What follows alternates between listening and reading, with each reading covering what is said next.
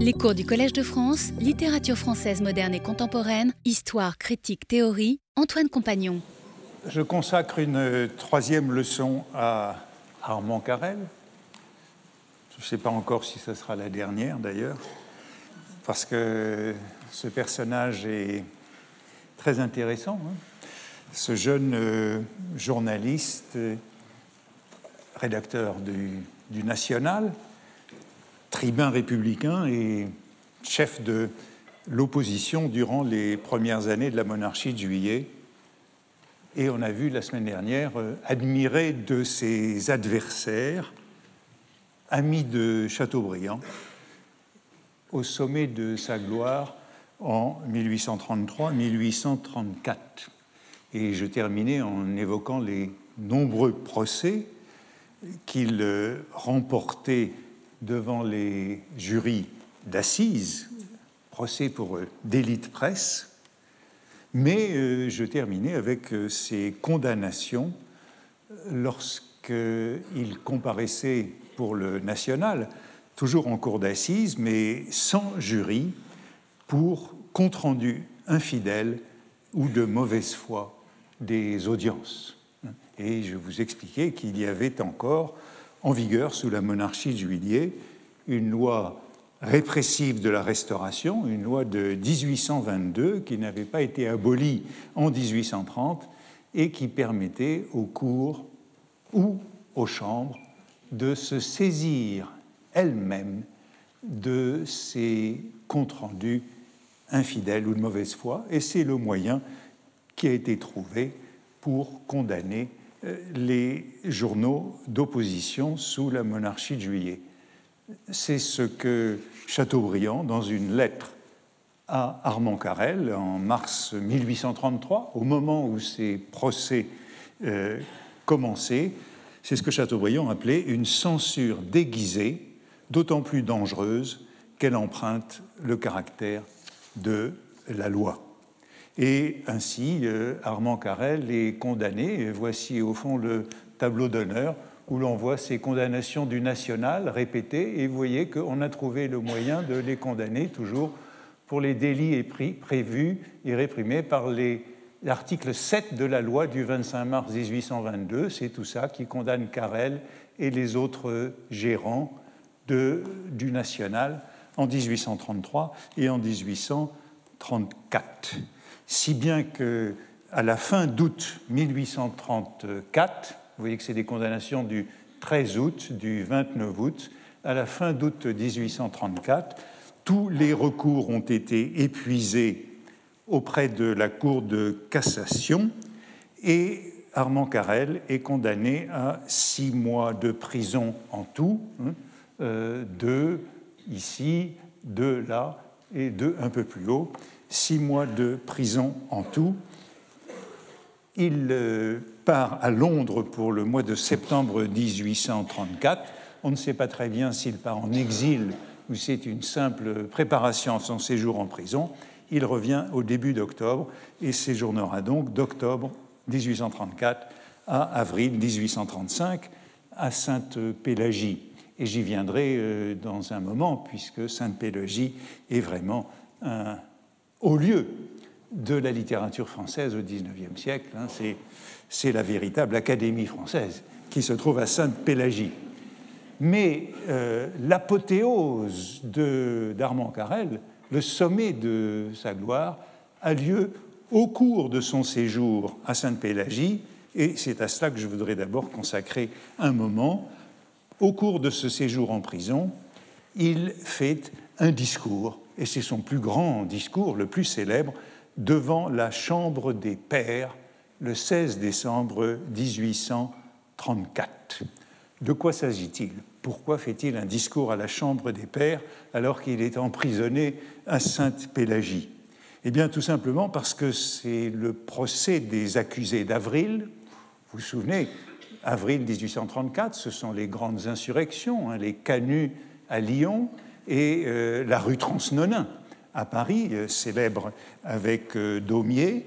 À la suite de ces insurrections d'avril 1834, une commission d'enquête se réunit à la Chambre des Pairs. Hein. La Chambre des Pairs est transformée en Cour des Pairs, en tribunal d'exception, en haute Cour de justice, pour juger les plus importants des accusés des euh, insurrections d'avril, 184 sur les 2000 inculpés.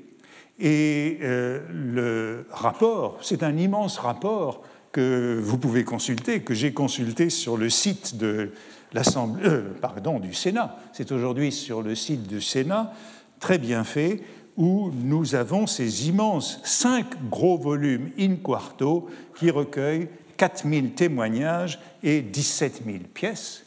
Et le premier de ces cinq volumes est le rapport qui a été lu à la Chambre des Pairs le 24 novembre 1834 et les jours suivants, après sept mois de travaux, rapport qui est lu par euh, l'un des pères, Giraud de qui est euh, ce que euh, Carrel appelle, comme je le signalais de cette expression intéressante, un républicain de fait.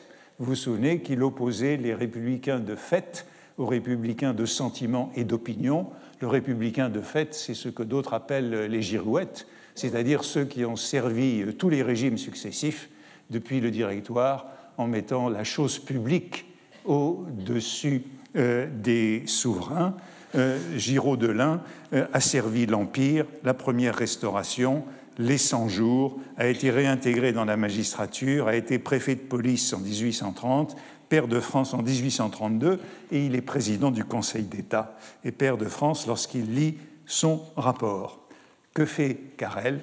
Il écrit un article dans le National, le mercredi, un article non signé, comme ses articles politiques, le mercredi 10 décembre 1834, et c'est un article qui met en question la compétence de la Cour des Pairs, vestige de la Restauration, pour juger euh, les inculpés d'avril 1834. Et c'est sans doute l'article le plus violent de Carrel, Carrel qui, je vous le rappelle, est en prison à Sainte-Pélagie et qui est en prison avec les inculpés d'avril 1834. Donc cela peut expliquer le ton plus excessif qu'à l'habitude.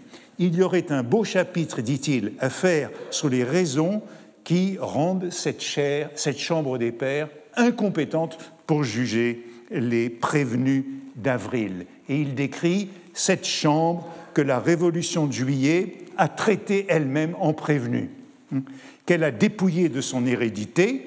Ils ont perdu leur hérédité après la campagne de Carrel, précisément, privée de ses plus importantes prérogatives, qu'elle a traduites à la barre de la démocratie, qu'elle a renvoyée à demi convaincue de complicité avec la Restauration, qu'elle fait trembler tous les jours en lui redemandant le maréchal Ney, juridiquement assassiné par ses émigrés, ses hommes de gants et ces renégats de la Révolution parvenus de l'ordre civil et militaire. Hein. Cette Chambre des Pairs qui a condamné le maréchal Ney en 1815, hein, père de France de la première restauration, rallié aux 100 jours, arrêté par Decazes en août 1815, jugé coupable par la Chambre des Pairs, puisqu'il était un père, et fusillé le 7 décembre 1815.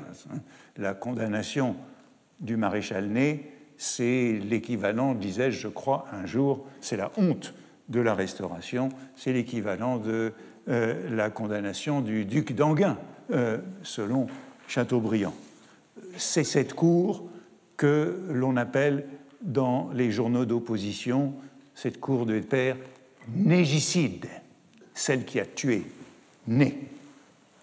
Il y a donc euh, une grande violence de ce texte de Carrel contre les pères qui continue ainsi.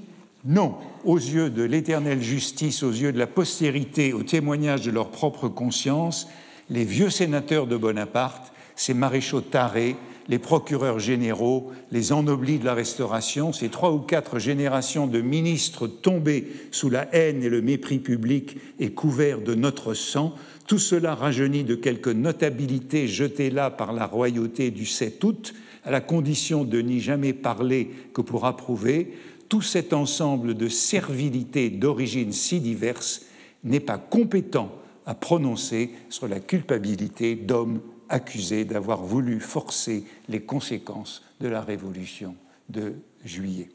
Bon, voilà la contestation de la compétence de la Cour euh, qui peut être euh, jugée injurieuse et offensante pour les pères.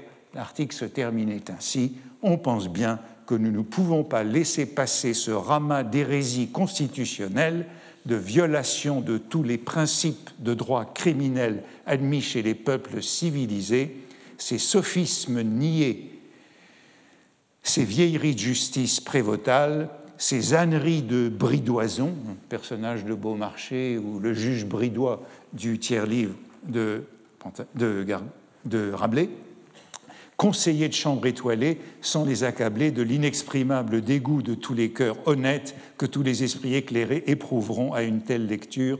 Il n'est pas besoin d'indiquer l'objection de sens commun, de vérité, de pudeur qui naît à chaque phrase de cette indigne rhapsodie. C'est l'article donc le plus violent de Carrel que Louis Blanc, même dans son histoire de dix ans, juge injurieux à l'excès et où il ne reconnaît pas le style habituel plus modéré. Euh, vous vous souvenez de ce que disait, euh, ce que disait Stendhal dans Lucien Leven, car elle inquiétait le château par sa modération, justement. Ce n'est pas le cas cette fois-ci, mais encore une fois, c'est écrit en prison au milieu des républicains d'avril 1834, ces républicains qui ne sont pas ceux du national, mais ceux de la tribune. Le lendemain euh, de la publication de ce texte, le 11 décembre, eh bien, il y a un discours à la Chambre des Pairs du comte Philippe de Ségur. Philippe de Ségur, j'ai parlé de lui euh, l'année dernière, c'est un général, c'est un historien. J'ai parlé de son histoire de Napoléon euh, et de la Grande Armée, de la retraite de Russie, de la campagne de Russie, dont vous vous souvenez peut-être euh, que euh, ce livre avait choqué un fidèle de Napoléon, le général Gourgaud, et qu'il avait été suivi d'un duel, et j'en avais parlé à propos des duels. Eh bien, ce comte Philippe de Ségur euh, invoque l'article 15 de la loi du 25 mars 1822, toujours cette loi de la Restauration, qui permet aux cours ou aux chambres de juger elles-mêmes ceux qui les offensent ou les injurient. Il invoque cet article qui laisse aux chambres le droit de poursuivre elles-mêmes, à la fois partie et juge, hein, euh, ceux qui les offensent, au lieu de les renvoyer devant les tribunaux ordinaires. La Chambre des Pairs est présidée par le baron Pasquier, autre républicain de fait, puisqu'il a été préfet de police euh, sous l'Empire, président de la Chambre des députés sous la Restauration, et que maintenant euh, il est président de la Chambre des Pairs sous la monarchie de Juillet. Euh, un peu plus tard, il deviendra duc, le duc Pasquier, et il deviendra chancelier de France. Louis-Philippe lui donnera ce titre, il est le dernier chancelier de France. Bon, c'était un homme pour qui jusqu'ici j'avais un faible, un peu coupable. Euh, dont je dois euh, m'expliquer, je le voyais comme euh, un, vieux monsieur. En fait, il était plus jeune que moi aujourd'hui. Bon, je le voyais comme un vieux monsieur inoffensif et débonnaire à cause de Proust et à cause de la comtesse de Boigne, puisqu'il était le, le, vieil ami de la comtesse de Boigne, modèle de Madame de Villeparisis, et que Pasquier euh, vieil amant de la comtesse de Boigne et donc l'un des modèles de, Norpois.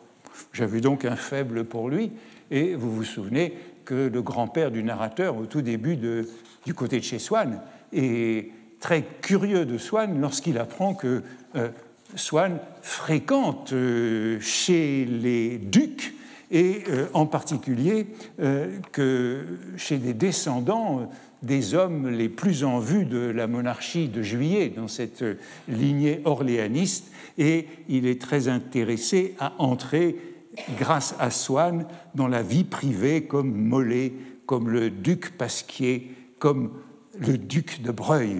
Il fut enchanté d'apprendre que Swann fréquentait des gens qui les avaient connus.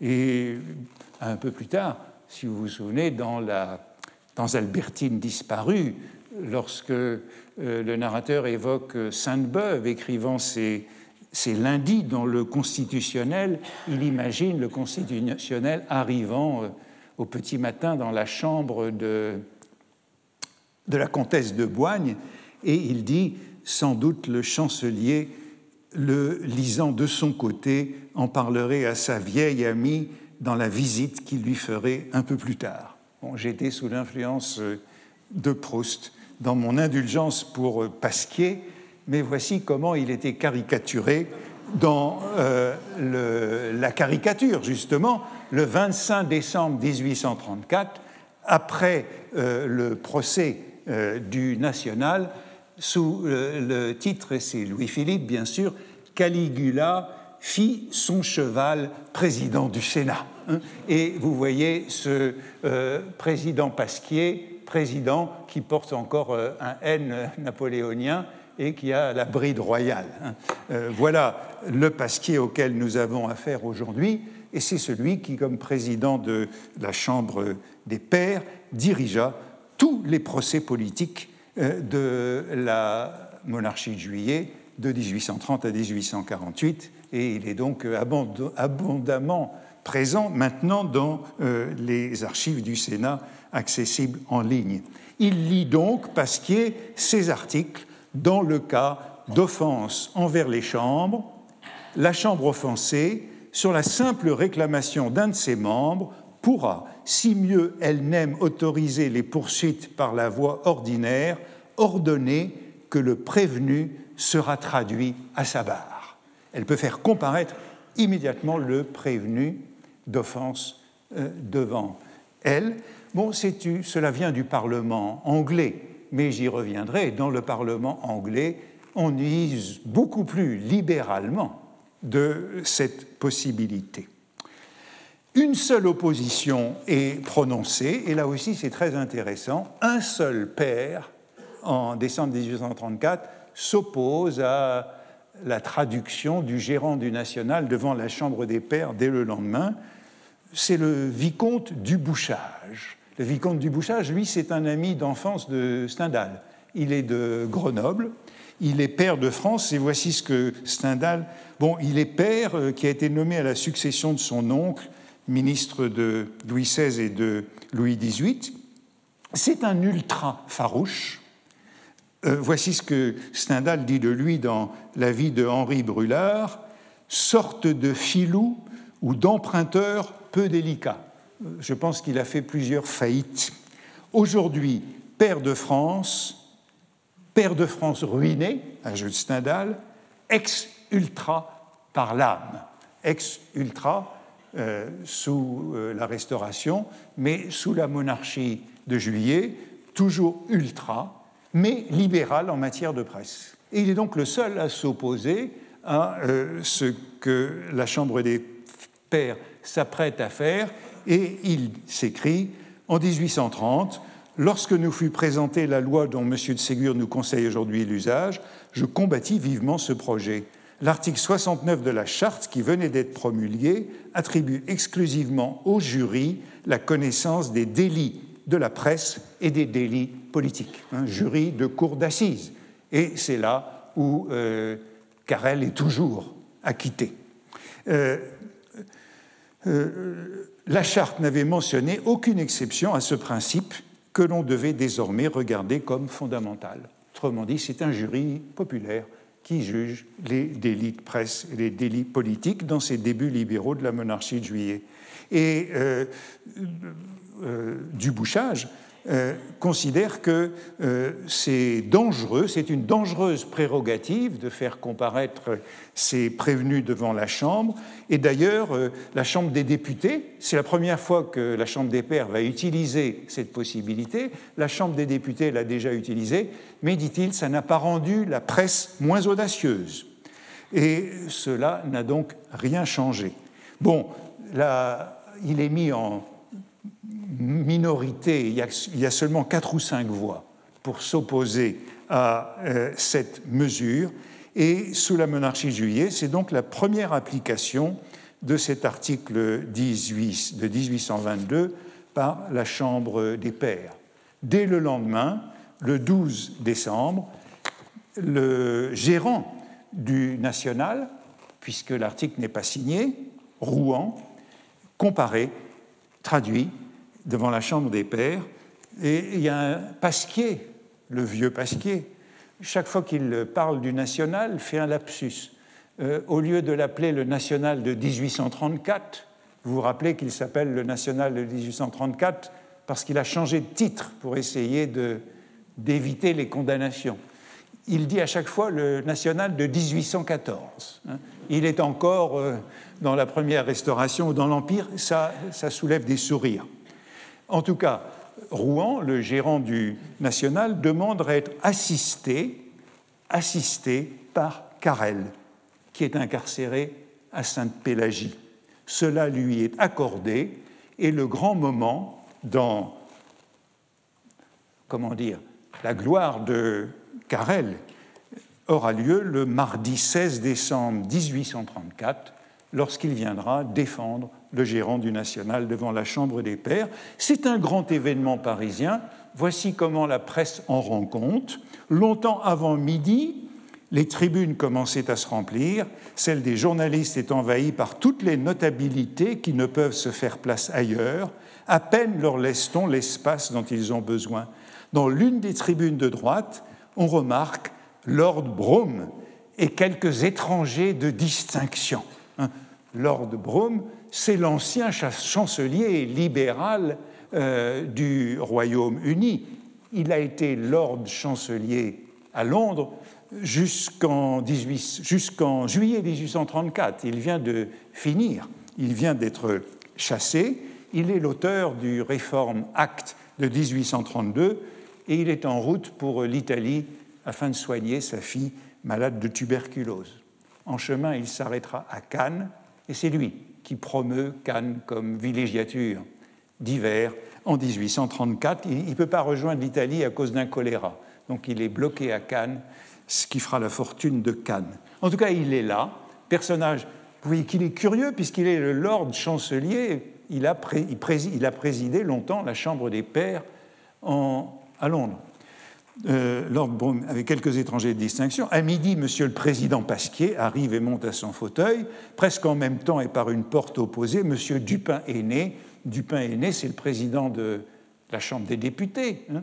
C'est euh, le procureur général près la Cour de cassation, puisqu'il y a beaucoup de cumuls durant cette période, était officieusement introduit. Donc, tout, vous voyez que tout Paris vient assister au discours de Carrel. Euh, quelques pères vont le saluer, il s'assied dans le couloir à droite. Hein. Ironiquement, très ironiquement, ce discours de Carrel du 16 décembre 1834 a lieu trois jours après le discours de réception de son ancien meilleur ami Adolphe Thiers à l'Académie française. Thiers a été élu à l'Académie française et a prononcé son discours le samedi 13 décembre. Son ancien collaborateur, fondateur du National avec lui en 1830, aujourd'hui ministre de l'Intérieur, celui qui a réprimé les émeutes d'avril 1834 et notamment la rue Transnonain. Voici comment on rencontre de, on rencontre de la réception de Thiers. Voici la rue Transnonain, célèbre de Daumier. Voici comment on rencontre dans la revue de Paris de cette réception de Thiers à l'Académie française. On remarquait à cette solennité académique, vous verrez que ce sont les mêmes, le prince de Talleyrand, M. Guizot, M. Dupin et Lord Brougham. il est à Paris, on ne manque aucun de ces événements parisiens quand on est là. À Lord Brougham, l'homme d'État anglais, nous donnons cet avis charitable qu'à Paris, ce pays des hommes capricieux et goguenards, il n'y a pas de position pire à prendre que celle d'inévitable. Lord Brougham est partout accroché à la robe de M. Dupin. Mardi dernier, M. Armand Carrel défendait éloquemment devant la Chambre des Pairs les intérêts du national et la liberté de la presse. Lord Brougham était là. Si Lord Brougham a le malheur d'aller trois fois à l'opéra et d'y être remarqué, il passera à la condition de dé d'Alger, l'inévitable Brougham aux événements parisiens, comme le dé d'Alger.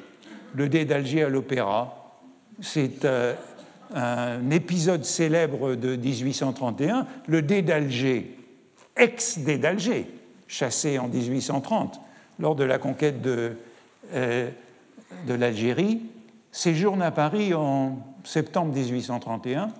Et que fait-il à Paris? Ben, Il va tous les soirs à l'opéra. Et la journée, il la passe à assister aux séances de l'Assemblée nationale avec M. Dupin. Très curieux de tout cela. Et voilà une aquarelle célèbre nous montrant euh, le dé d'Alger à l'opéra. Carrel prononce donc ce discours, je dirais le plus important de sa carrière, à la Chambre des Pairs. Et que fait-il? Eh bien, il dénonce, comme il l'avait déjà fait dans son article, l'incompétence de la Chambre des Pairs pour euh, juger des prévenus d'avril, et il cite avec perfidie les articles que Thiers écrivait en 1830, avant la Révolution, dans le National, avec lui, Thiers et Minier, qui sont aujourd'hui des grands hommes du régime.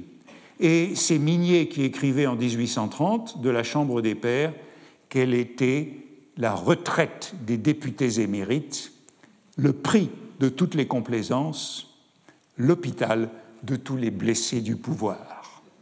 Tandis que Thiers, aujourd'hui ministre de l'Intérieur, disait que les pères n'ont d'autre soin que d'observer la fortune pour voir de quel côté elle se décidera à passer. Suivant euh, euh, l'orateur, hein, la violence de ces attaques émanait de Minier, aujourd'hui conseiller d'État, Thiers, ministre de l'Intérieur, n'a pas depuis été dépassé. Que fait-il encore? Eh bien, il se réclame de Lord Brougham, l'ancien chancelier du Royaume-Uni. Notre cas, dit-il, n'est nullement celui qui avait amené il y a quelque temps un journaliste anglais à la barre des lords d'Angleterre. Le chancelier de la Réforme, le Réforme Act libéral de 1832, Lord Brougham, tous les regards se portent sur la tribune où se trouve l'illustre étranger, avait été nominativement accusé d'une action indigne de lui. Il se prévalut de sa qualité de membre de la Chambre haute pour exiger, en présence de la Chambre même dont il est une des lumières, le désaveu de la calomnie publiée contre lui. Je ne sais si vous vous souvenez, messieurs, de quelle forme noble, protectrice et rassurante pour le journaliste anglais la Chambre des Lords entoura la citation délivrée sur la plainte du chancelier le désaveu du journaliste fut complet et volontaire, autrement dit, le journaliste fit des excuses publiques à la Chambre des Pairs, Lord Brougham fut satisfait, je ne dis pas vengé. Autrement dit, le journaliste ne subit qu'une réprimande de la Chambre des Lords britanniques. Et puis euh, a lieu un grave incident, l'incident ou au cours duquel Carrel évoque le maréchal Ney. À ce nom, je m'arrête par respect pour une glorieuse et lamentable mémoire. Je n'ai pas mission de dire s'il était plus facile de légaliser la sentence de mort que la révision d'une procédure inique. Les temps ont prononcé. Aujourd'hui, le juge a plus besoin de réhabilitation que la victime le juge a plus besoin de réhabilitation que la victime, la Cour des pairs que né.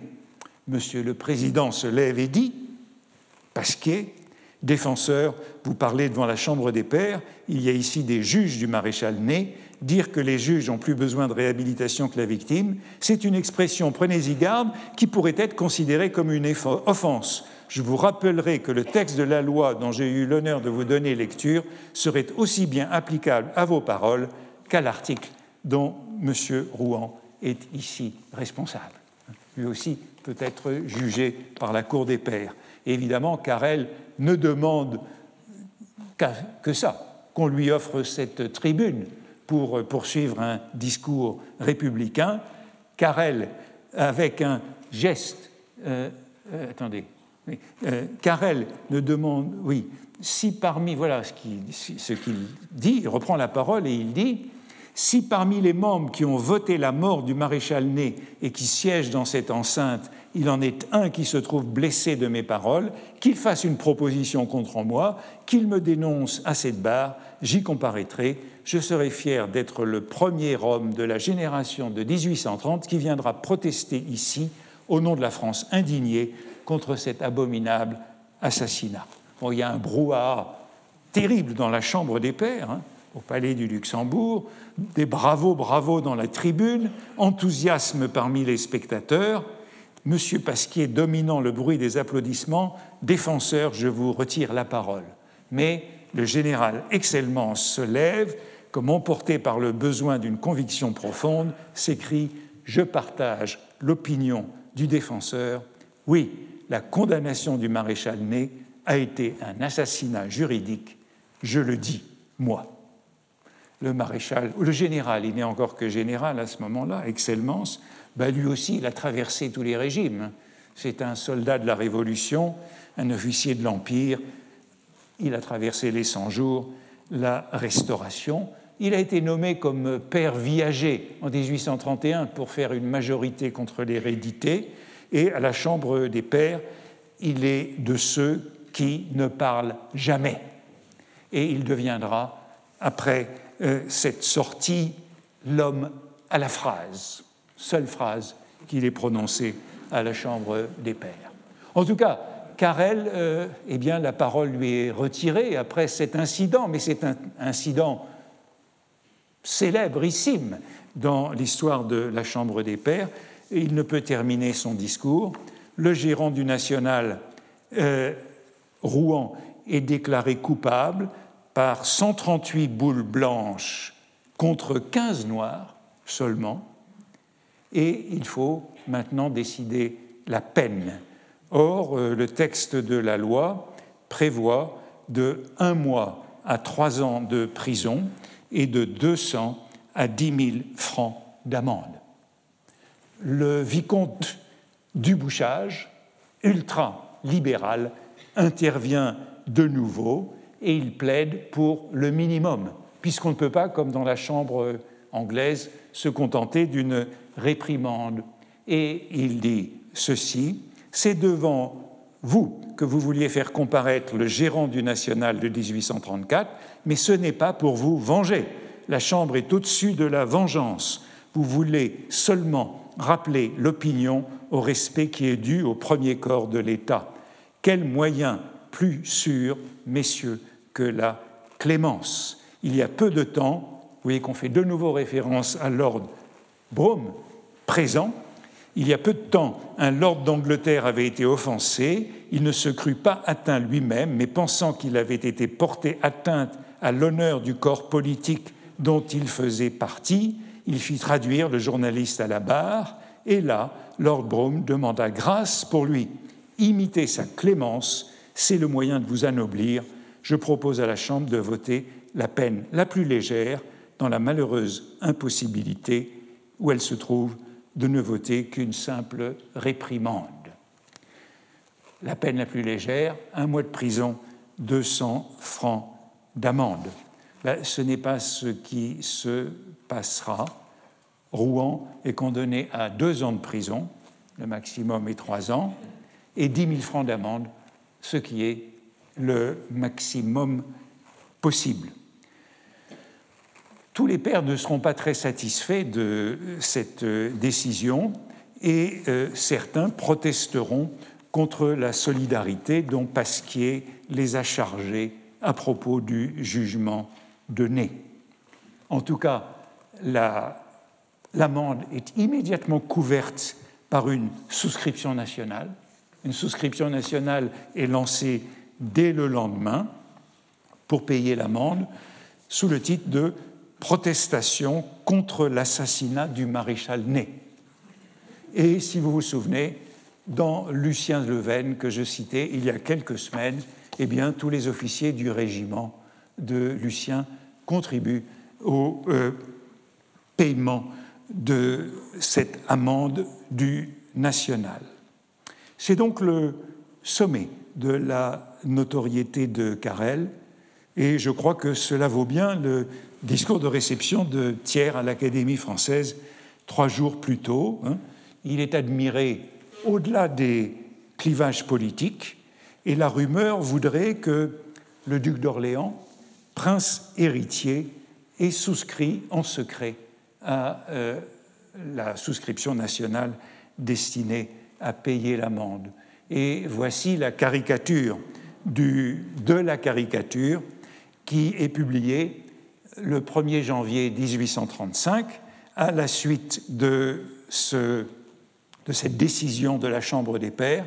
La Chambre des Pairs est ainsi représentée comme cette femme qui est à la fois juge et partie et qui compte la recette, hein, le prix auquel elle a estimé elle-même sa considération. Donc c'est bien ça le grief, c'est cette chambre qui est à la fois juge et partie, et, vous voyez que cette chambre, elle a été nommée par le directoire, l'Empire, la Restauration, le système, et que d'un côté, il y a euh, ce qu'elle a amassé avec la condamnation de Ney, et de l'autre ce qu'elle amasse avec la condamnation du national de Carrel. L'article du Charivari conclut en disant qu'elle serait moins embarrassée dans sa comptabilité si elle devait suppiter ce que le procès lui avait rapporté d'honneur. Euh, voilà donc un moment très intéressant, mais j'ajouterai que c'est la fin pour Carrel, puisque au-delà de cette euh, euh, gloire devant la Chambre des Pairs, eh bien, il sera régulièrement euh, condamné et poursuivi en 1835 à la suite de l'attentat de Fieschi hein, le 28 juillet 1835, hein, cet attentat contre Louis-Philippe qui est représenté ici par un tableau d'Eugène Lamy, un très, très beau tableau d'Eugène Lamy, parce que ça nous montre ce qu'était le boulevard du Temple avant Haussmann. Hein, le, roi se rendait à la, Bastille, le 28 juillet pour euh, célébrer euh, l'anniversaire du 28 juillet 1830. Et euh, une, machine infernale, une bombe est jetée depuis un immeuble lorsque le cortège royal passe sur le boulevard du Temple, et cela fait 19 morts, nouvelle répression sévère du régime dans les jours qui suivent. Carrel est de nouveau arrêté. Hein. dès le lendemain, à 4 heures du matin, il est arrêté, interrogé à la préfecture, et il est incriminé pour un article du 28 Hein, euh, du 28 même, jour de l'attentat, euh, puisque la thèse voudrait que ce sont euh, les articles des journalistes qui ont excité les conspirateurs à l'attentat. Voici ce que dira l'autre nouveau rapport de la Cour des Pairs consultable sur le site du Sénat. Sans doute, tous les hommes qui se, vantaient naguère de leurs opinions républicaines désavouent unanimement l'attentat du 28 juillet et ses auteurs.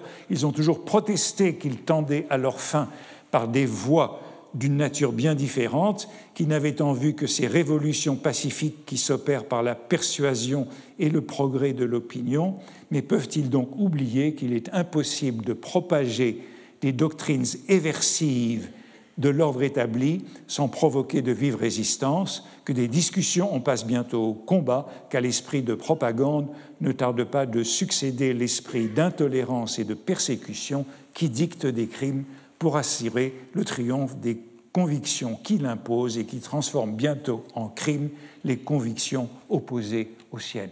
Autrement dit, les journalistes d'opposition sont jugés responsables indirectement euh, des attentats contre euh, Louis-Philippe et euh, Carrel est mis à Sainte-Pélagie de nouveau, interrogé dans les jours qui suivent, remis en liberté le 4 août, mais les, il n'y aura pas de charge contre lui, hein, il n'y pas de charge contre lui, mais les, les, lois de septembre 1835 sont en préparation, hein, les lois de septembre 1835, qui sont fameuses pour en finir avec la liberté de la presse sous les débuts de la monarchie de juillet. Hein. ce sont un ensemble de mesures qui paralysent la presse d'opposition. Le cautionnement des journaux est élevé à 100 000 francs. La souscription est interdite pour payer les amendes. Euh, ce qui a été permis donc, dans le cas du national, et puis la censure préalable est introduite pour les caricatures, pour tous les dessins et les lithographies. le journal, la caricature dont je montrais les caricatures ici, est obligé de fermer. C'est une loi qui est ni préventive ni répressive, mais elle est qualifiée dans l'exposé de ses motifs comme une loi suppressive. Il s'agit de supprimer euh, la possibilité de l'opposition. Et n'oublions pas, c'est cette loi de septembre 1835 qui permet l'éclosion des nouveaux journaux commerciaux, la presse et le siècle, les journaux modernes, feuilletons et publicités, qui commencent en juillet 1836, parce que les journaux d'opinion, les journaux politiques sont éliminés. Je reviens à la prison après cet épisode euh, glorieux. Car elle est donc en prison à Sainte-Pélagie pendant six mois, d'octobre 1834 et d'avril 1835, puis de nouveau quelques jours en juillet 1835 et août 1835, après l'attentat euh, de Fieschi. Euh, lorsqu'il arrive euh, en prison, il vient d'y avoir une révolte des inculpés politiques, des prisonniers politiques qui sont là depuis avril. Il bénéficie néanmoins d'un régime de faveur et il reçoit Chateaubriand et Béranger, qui lui rendent sans cesse visite. Et vous l'avez vu, il continue de publier des articles dans le National. Les deux chefs des républicains en prison, ce sont les chefs du journal rival du National, la Tribune, journal qui est beaucoup plus radical et extrême. Et il faut ajouter que juste après le départ de Carrel de la prison, aura lieu la plus fameuse évasion de Sainte-Pélagie, puisque 27 des principaux accusés des émeutes d'avril s'évaderont de Sainte-Pélagie le 12 juillet 1835 par un souterrain, un long souterrain euh, qui aboutit au jardin d'une maison de la rue Copeau, aujourd'hui la rue Lacépède. Je crois que je vous avais décrit l'an dernier l'emplacement de Sainte-Pélagie, qui était euh, à côté de, l'actuelle mosquée de Paris, tout près du Jardin des Plantes. C'est un, ensemble d'immeubles qui est entre la rue du Puy-l'Ermite et la rue Lacépède aujourd'hui. Eh bien, euh, les républicains ont réussi à creuser un souterrain qui va jusqu'au jardin. Il y a encore des jardins maraîchers euh, dans ce quartier. Et en vérité, Adolphe Thiers, ministre de l'Intérieur, n'est pas mécontent de cette fuite, puisque les chefs républicains euh, filent en Belgique et en Angleterre, et que ça évite euh, un procès devant la Chambre des pairs qu'ils auraient transformé en, en tribune républicaine. Lorsque le directeur de la prison, le jour de l'évasion, la nuit de l'évasion, se rend à la préfecture de police pour avertir le préfet de police, le préfet de police, Gisquet, dont j'ai parlé, qui a laissé ses mémoires, s'écrit Tant mieux. Tant mieux, on est débarrassé d'eux. Et dit-il, c'est d'ailleurs euh, qu'ils aient pu creuser euh, un, souterrain pour euh, s'évader, c'est la preuve qu'on les traitait libéralement, puisqu'ils n'étaient pas enfermés dans leurs cellules. Et Carrel bénéficie d'ailleurs d'un régime assez libéral, puisqu'il écrit en février 1935 dans une lettre Le préfet de police a donné l'ordre, sans que je l'ai demandé, qu'on me laisse sortir toutes les fois que j'en aurai besoin sans demander de permission. J'userai fort discrètement de la liberté grande. Ça nous montre euh, ce qu'était ce, régime très étrange tout de même euh, de cette monarchie de juillet, où lorsque Carrel est extrait de Pélagie pour faire un discours à la Chambre des Pairs, tout Paris est là, hein, et euh, lorsqu'il est en prison, il a le droit de sortir quand il veut. Mais ce sont aux visites de Chateaubriand que je voudrais maintenant consacrer un moment. Chateaubriand lui rend visite à Sainte-Pélagie.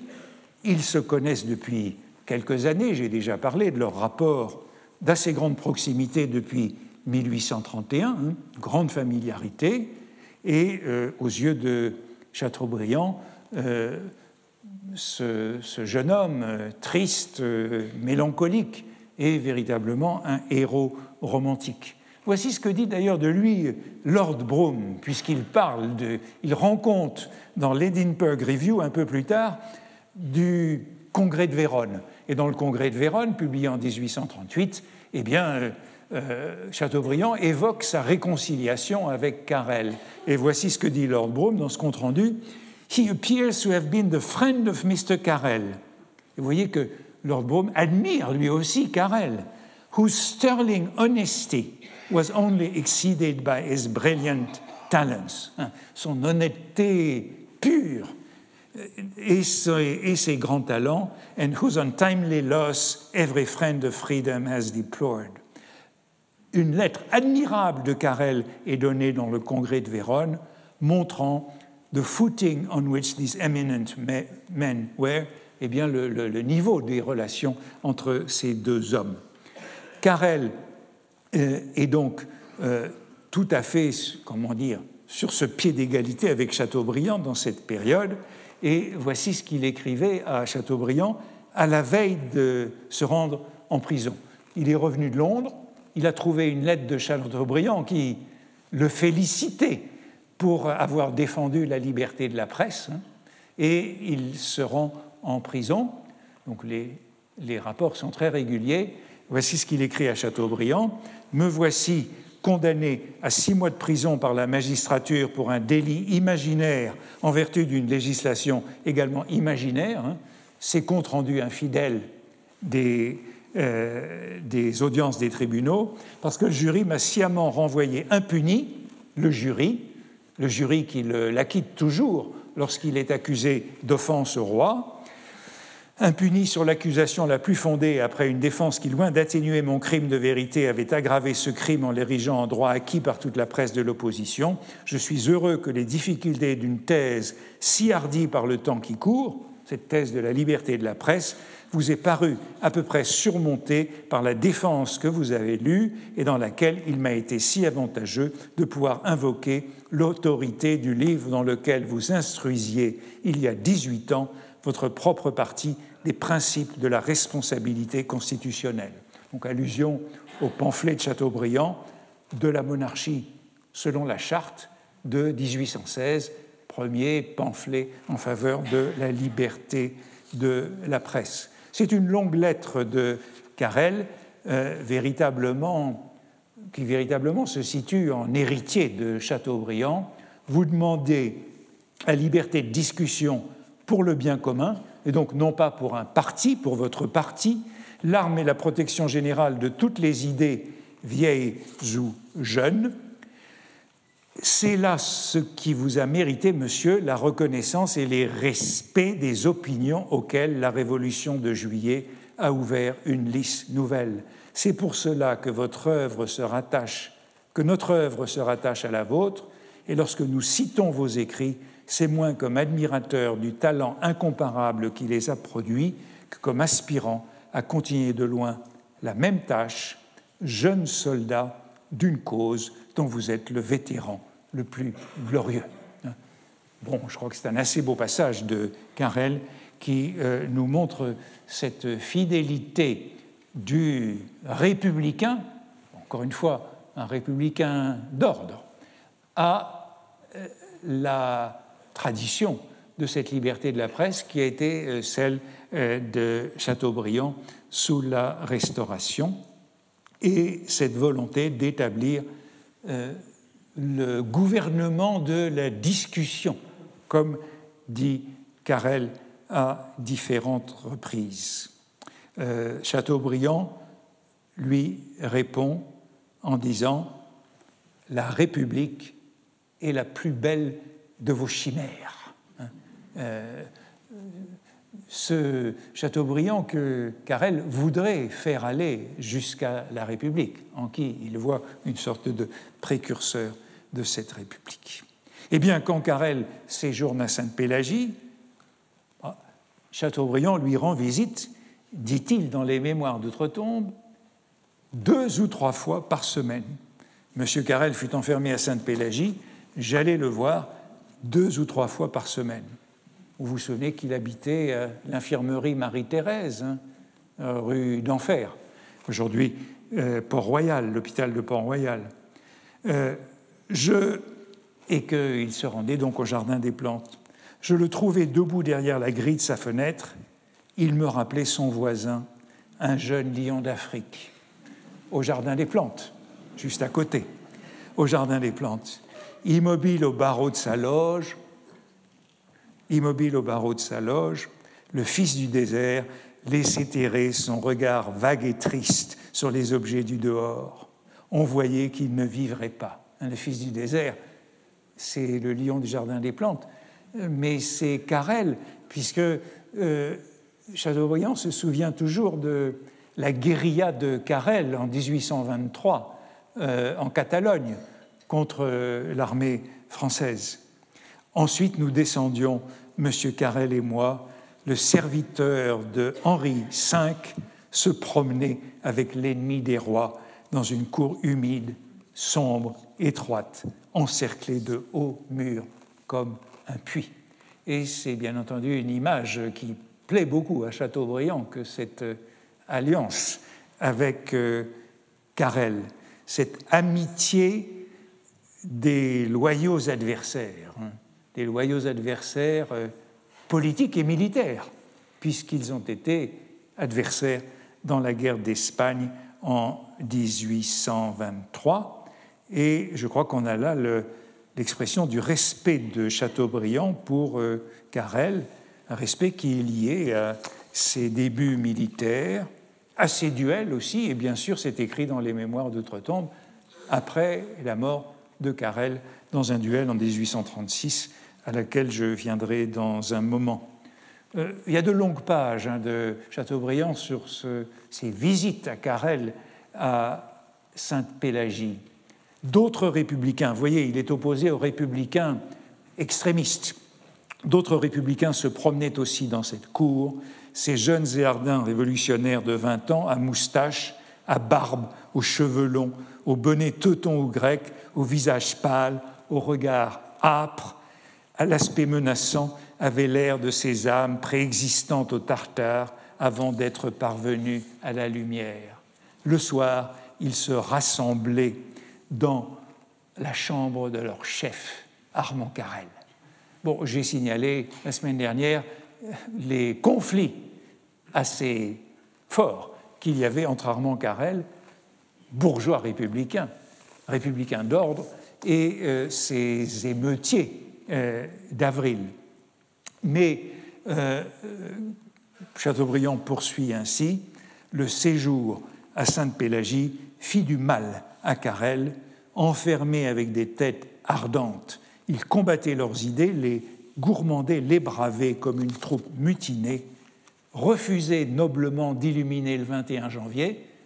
Vous vous rappelez le passage des mémoires du préfet de police que je citais la semaine dernière, le préfet de police qui avait dû sauver euh, Carrel lorsque les révolutionnaires républicains voulaient le mettre euh, à la lanterne parce qu'il refusait d'illuminer le 21 janvier pour célébrer euh, la mort du roi. Mais en même temps, il s'irritait des souffrances et sa raison était ébranlée par les sophismes du meurtre qui retentissaient à ses oreilles.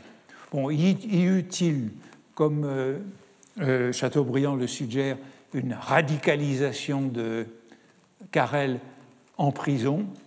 Je ne le crois pas, mais euh, l'article qui a déclenché euh, la colère de la Chambre des Pairs est tout de même le plus extrême qu'il ait écrit.